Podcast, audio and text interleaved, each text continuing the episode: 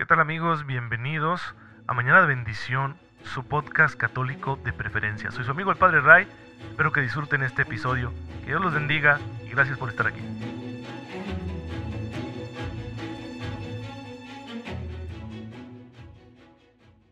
Muy buenos días queridos hermanos, bienvenidos a su podcast católico favorito, Mañana de Bendición. Soy su amigo el Padre Ray, les envío un fuerte abrazo, un cordial saludo y mi mejor deseo de todas las mañanas. Que ustedes tengan una fe muy viva para descubrir la gracia de Dios que ya está ahí en su día, porque el Señor siempre nos bendice con ella, y que aplicándola en los detalles pequeños de la vida diaria y también en los grandes que Dios tenga pensado permitir que estén dentro de su plan para nosotros, pues que con la ayuda de esa gracia todo lo resolvamos cristianamente, siguiendo las enseñanzas, el ejemplo de Jesucristo nuestro Señor y nos encaminemos así hacia el cielo, para alcanzar a toda esta multitud de hermanos nuestros que ya están allá, los santos, y que con su intercesión y su ejemplo nos ayudan también a caminar hacia esta meta. Fíjense que el día de hoy la iglesia está celebrando la memoria de una gran santa, una mujer muy interesante, cuyo ejemplo y, doctrina a mí me han ayudado muchísimo.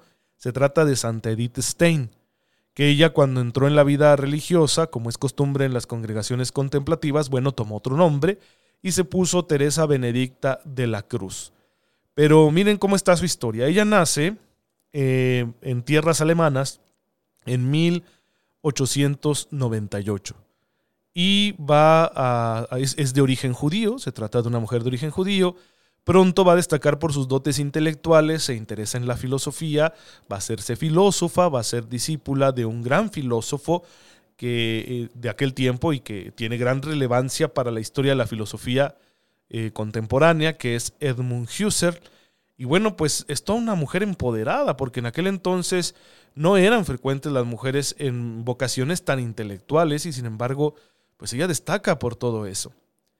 Sin embargo, en su búsqueda de la verdad se encuentra con Cristo y decide dejarlo todo por él. No solo se convierte al catolicismo, sino que también decide entrar en la vida religiosa contemplativa con las hermanas carmelitas, las carmelitas descalzas. Y pues va a hacer su vida en, monasterio, como tiene que ser, por esa vocación que ella había encontrado. En eso viene el auge del nazismo y la persecución de los judíos, y ella decide compartir el destino de su pueblo, de su pueblo originario, de su raza. Así que va a ser conducida al campo de concentración de Auschwitz, que está cerca de la ciudad polaca de Cracovia, y va a morir ahí un 9 de agosto de 1942. Por eso le estamos celebrando en este día. Pues miren qué, historia tan interesante y de tanta entrega al Señor. Eh, es muy, muy particular su vida, pues por toda su, su, biografía, ¿no? Tan destacada, por ser una, una mujer que valientemente busca la verdad y que decide explorar eh, terrenos que no era costumbre que los exploraran las mujeres en aquel entonces, y su conversión, la radicalidad de su conversión, y luego pues el aceptar este destino tan, tan cruel. Y, y pues por eso su ejemplo resulta particularmente elocuente, porque ella, vamos a decirlo así, recorrió todo, ¿no? Sí, ese, ese camino valiente de mujer empoderada, de intelectual reconocida, luego la radicalidad de su conversión, el entrar a la vocación religiosa y de vida de clausura, y después el martirio, lo tuvo todo, francamente lo tuvo todo. Pero la fuerza le venía de Cristo, a quien se encontró por su amor a la verdad, por estar siempre buscando la verdad. Miren, una de las enseñanzas más uh, valiosas hermosas y que a mí me ha servido mucho de esta santa mujer es la siguiente, el, el poner en evidencia con argumentos teológicos y también filosóficos la relación intrínseca que existe entre el amor y la verdad, que es uno de, de los aspectos esenciales del cristianismo. El cristianismo no, no permite que se separen estas dos grandes realidades. ¿Por, ¿Por qué podrían separarse? Bueno, porque miren, tendemos a reducir el amor a un sentimiento en el que no habría ninguna cuestión así como dogmática. Por eso el amor podría ser lo que yo quiera que sea. ¿sí? Eso es bastante común, ha pasado en muchas épocas de la historia y, hoy en día tenemos esa tendencia muy marcada. Pero en el cristianismo no. El cristianismo el amor no lo permite todo. ¿sí? No, no solo que no que le pongamos trabas al amor, sino que el amor mismo tiene un camino muy concreto. ¿sí? E, el amor no quiere ser deformado y ser reducido a un mero sentimiento o una pasión. El amor es algo mucho más grande. Entonces decía Santa Teresa Benedicta de la Cruz, Santa Edith Stein, que esa relación intrínseca entre el amor y la verdad hace que toda verdad que no tenga amor no sea verdad. Y que todo amor que no tenga verdad no sea amor. Vamos a poner ejemplos para entender esto. Imaginemos nosotros que alguien nos dice que cierta categoría de personas están portándose muy mal, tienen una conducta inmoral y que por lo tanto deberían dejar de existir. Fíjense bien, es cierto, hay muchos grupos de personas que tienen conductas inmorales. No, no, hay uno solo, no hay un solo grupo, porque ni deberíamos de clasificar a las personas en grupos, pero no hay un solo colectivo humano que, que sea 100% puro o 100% malvado. No, por supuesto que no. Pero imaginémoslo, hipotéticamente, ¿no? Que nos digan, y yo he encontrado este argumento, sí, terrible y muy tonto en las redes sociales donde te dicen que si hubiera un test prenatal para detectar si una persona va a ser homosexual o no, que entonces los católicos no estaríamos en contra del aborto, lo cual es un absurdo. ¿Por qué? Porque no, son cosas comparables, hermanos, que nosotros estemos en contra de la conducta homosexual, no significa que odiemos a los homosexuales. Yo prefiero mil veces ver el mundo lleno de personas homosexuales, que la mayoría de los que conozco son personas geniales, eh, que lleno de bebés muertos, por supuesto. No hay comparación, pero bueno, así piensa la gente. Supongamos que alguien en serio nos estuviera proponiendo eso quizá incluso un, cristiano, ¿no? Hasta, hasta un ministro del Señor, un sacerdote que dijera, ¿saben qué? Los homosexuales deberían morir. eso, ¿por qué? No, pues porque tienen una conducta inmoral. Es verdad, ¿eh? Que tienen una conducta inmoral muchas personas homosexuales y, y podríamos darle la razón a esta persona que nos dijera eso. Pero, dice, cuando no hay amor en una verdad, entonces no es verdad. Por lo tanto, el decir a causa de que llevan una conducta inmoral deben morir, eso no es verdad, porque ahí está faltando la caridad. ¿Y qué es lo que la caridad, lo que el amor resalta? La dignidad de la persona. Toda persona tiene su dignidad, a pesar de las conductas inmorales que pueda estar realizando. Así que ahí se aplica esta frase de, de Santa Edith Stein, de que toda verdad que no tenga amor no es verdad. Así que no es verdad que tenga que morir tal o cual colectivo por su conducta inmoral. Bien, pero en el otro sentido también. Todo amor que no tiene verdad no es amor. Imaginemos que un hombre infiel dice, ¿no? Es que esta otra persona, mi amante, pues yo la amo. ¿Y por qué no me está permitido compartir con ella y, y, ser recíprocos en nuestros sentimientos y pasarla bien si a fin de cuentas nos amamos? Porque no hay verdad ahí, no es cierto, no amas a esa persona, porque el amor busca el bien del otro. El amor no busca simplemente poseerlo y disfrutarlo y exprimirle todo el placer posible, no, el amor busca el bien del otro. Y ahí no estás buscando el bien de la persona, ni de tu esposa legítima, ni de tu amante, ni siquiera el tuyo. Solo estás buscando darte una compensación egoísta. Y eso entonces hace que tu amor no sea verdadero. Y si no es verdadero, no es amor. No es amor, te estás engañando. Eso es otra cosa, pero no es amor. Esta complementariedad entre el amor y la verdad nos ayuda mucho a no caer en las ideologías, a no caer, ¿verdad?, en, una, ¿cómo se puede decir?, teocracia, ¿no?, que quiere extinguir todo aquello que no corresponda con la voluntad de Dios. No, no, ese no es el plan del Señor para salvar a la humanidad pero tampoco caer en esta dictadura de las vísceras, ¿no? Esta dictadura hedonista del placer, que a todo le llama amor y con ello justifica toda clase de inmoralidades y desviaciones. No, tampoco. Tampoco, ¿verdad? Porque la verdad es que nuestra, nuestro amor necesita cierta armonía, armonía con nuestra propia naturaleza.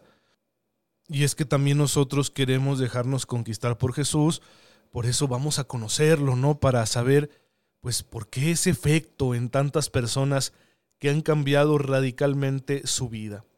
Y como Jesús es verdadero hombre y nace en un determinado momento de la historia de la humanidad y en un determinado pueblo, en una determinada cultura, tiene una pertenencia étnica, pues es bueno conocer ese trasfondo histórico, social, cultural de Jesucristo para comprenderlo en su humanidad. Ya hemos visto algunas cosas de la Palestina en la que vivió nuestro Señor, cómo estaba socialmente, económicamente, un poquito de la descripción geográfica. Vamos a hablar ahora de sus compatriotas, de su pueblo, cómo estaba compuesto. Ciertamente los judíos en tiempos de Jesús pues tienen una historia en común, tienen muchos puntos en común. Sin embargo, em, hay también ciertas diferencias. No es una sociedad completamente homogénea sino que hay distintos grupos y en los evangelios vemos a Jesús interactuar con esos grupos. Lo vemos hablar con fariseos, con saduceos, uno de sus discípulos se dice que es un, un celota, eh, también los famosos herodianos, los publicanos, además, eh, después con los descubrimientos arqueológicos del último siglo, bueno, también tenemos ese detalle de los esenios, ¿no? Cuyos escritos se descubren por ahí en el Mar Muerto, una comunidad apartada, hacía tiempo que se habían apartado del resto del pueblo, intentando vivir de una forma más fiel la alianza con el Señor, y por esa razón, pues también forman parte de la historia judía y, que se está conociendo últimamente gracias a esas evidencias arqueológicas. Entonces, todo eso es parte de la historia de nuestro Señor.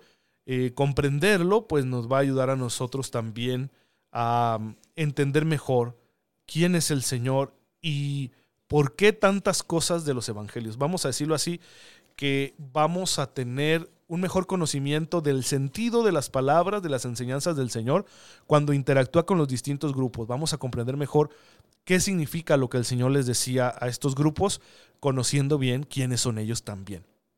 En primer lugar, vamos a hablar de los saduceos. Son el grupo o clase privilegiado, son la casta sacerdotal. Su nombre viene de Sadoc, que era el sumo sacerdote en tiempos de Salomón. Se trata de un grupo aristocrático que está emparentado pues con la antigua casta sacerdotal y tienen sus opciones políticas. Eran moderados, eran liberales, respetaban la soberanía de Roma. A ellos no les interesaba quitarse de encima el yugo de los romanos, sino que más bien preferían eh, mantener su posición privilegiada. Eran muy racionalistas a la hora de vivir su religión. Para ellos no había ni resurrección de los muertos, ni la existencia de espíritus o demonios, y me parece que ni siquiera creían en la vida eterna. Eh, su interpretación de la ley pues era muy literal, se basaban principalmente en los cinco libros de los cinco primeros libros del Antiguo Testamento, lo que es el Pentateuco, también conocido como la Torah, que significa eso, ley vivían la ley de Moisés eh, sin aceptar las leyes suplementarias de los fariseos, que eran el otro gran grupo característico. Se preocupaban mucho por mantener las tradiciones del templo y porque se respetara su autoridad en temas religiosos. No eran populares los saduceos porque eran cómodos, no no se rebelaban con los romanos, ¿verdad? Al contrario, eran colaboracionistas y pues también ese estilo así elitista que mantenían. Se daban frecuentemente eh, conflictos, polémicas entre saduceos y fariseos, especialmente por sus opiniones teológicas. Los fariseos, en cambio, tienen una historia distinta aunque nosotros utilizamos el término fariseo como sinónimo de hipócrita, pues en realidad eran un grupo de gran prestigio moral y social en medio del pueblo judío en tiempos de Jesucristo nuestro Señor. El historiador judío Flavio Josefo habla muy bien de los fariseos y realmente pues es que eran gente preocupada por vivir hasta en el último detalle la fidelidad a la alianza con el Señor. Eran van a ser el único grupo que sobreviva a la gran rebelión contra los romanos que se dio después hacia el año 70 después de Cristo. Pero bueno, ¿quiénes son los fariseos? Etimológicamente, el nombre fariseo significa separado. Ellos quieren conformar su vida con la ley y su objetivo era prepararse, siendo fieles a la ley, para el advenimiento de los tiempos mesiánicos. Vamos a decirlo así, estaban esperando al Mesías. Eran un movimiento laico, ellos no son sacerdotes, tenían miles de miembros en tiempos de Cristo, que vivían mezclados entre los demás, pero organizados en comunidades y que tenían, una gran influencia sobre el pueblo porque de alguna manera el pueblo los veía como un modelo a seguir. Políticamente los fariseos en tiempos de Jesús no eran revolucionarios en el sentido estricto, no eran guerrilleros, pero sí eran nacionalistas y no veían con buenos ojos a los romanos, y a los judíos que colaboraban con los romanos los consideraban impuros, indignos de la alianza con el Señor. Procuraban vivir una moral ejemplar y gozaban de mucha reputación, eran muy estrictos, eh, exageradamente estrictos, minuciosos en el cumplimiento de la ley, especialmente en las prescripciones de pureza y en la obligación de los diezmos. Muchas de estas leyes complementarias vienen de la tradición judía, la tradición de los antepasados, y no se encuentran en la Torá, es decir, no están ni en el Éxodo, ni en el Deuteronomio, ni en el Levítico, sino que son otras leyes establecidas por los antepasados y que llegaron a acumular más de 600 preceptos religiosos, que ellos cumplían estrictamente, escrupulosamente. 39 de esos preceptos eh, eran trabajos prohibidos en sábado. Ellos para vivir el sábado así como Dios quiere tenían que ser de una forma radical, ¿no? Incluso entre ellos debatían si calentar agua para un té ya era violar el sábado. Sí, porque el sábado estaba prohibido cocinar.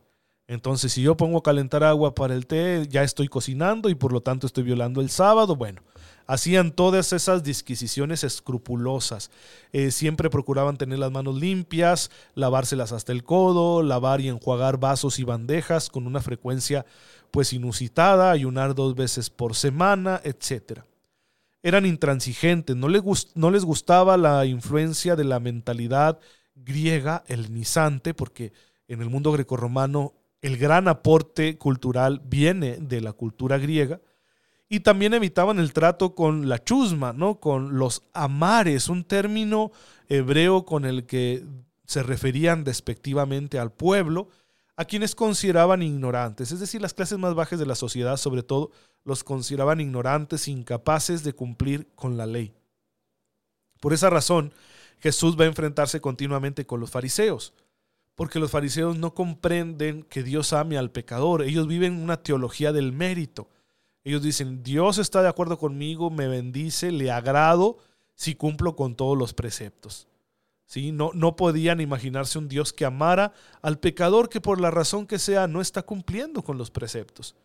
Y despreciaban a esos pecadores y bueno, pues algo muy en contra de las enseñanzas de Jesucristo nuestro Señor que nos muestra a un Dios compasivo y misericordioso que ama al pecador, que lo busca, que cura sus heridas y que le da la gracia de la conversión vamos a decirlo de esta manera, el cumplimiento de la ley que hacían los fariseos era como idolátrico, ¿no? Para ellos es cumplir la ley a rajatabla y entonces ya está uno bien, te vas a salvar, vas a tener vida eterna. Pues son los dos grupos principales, saduceos y fariseos, no son los únicos.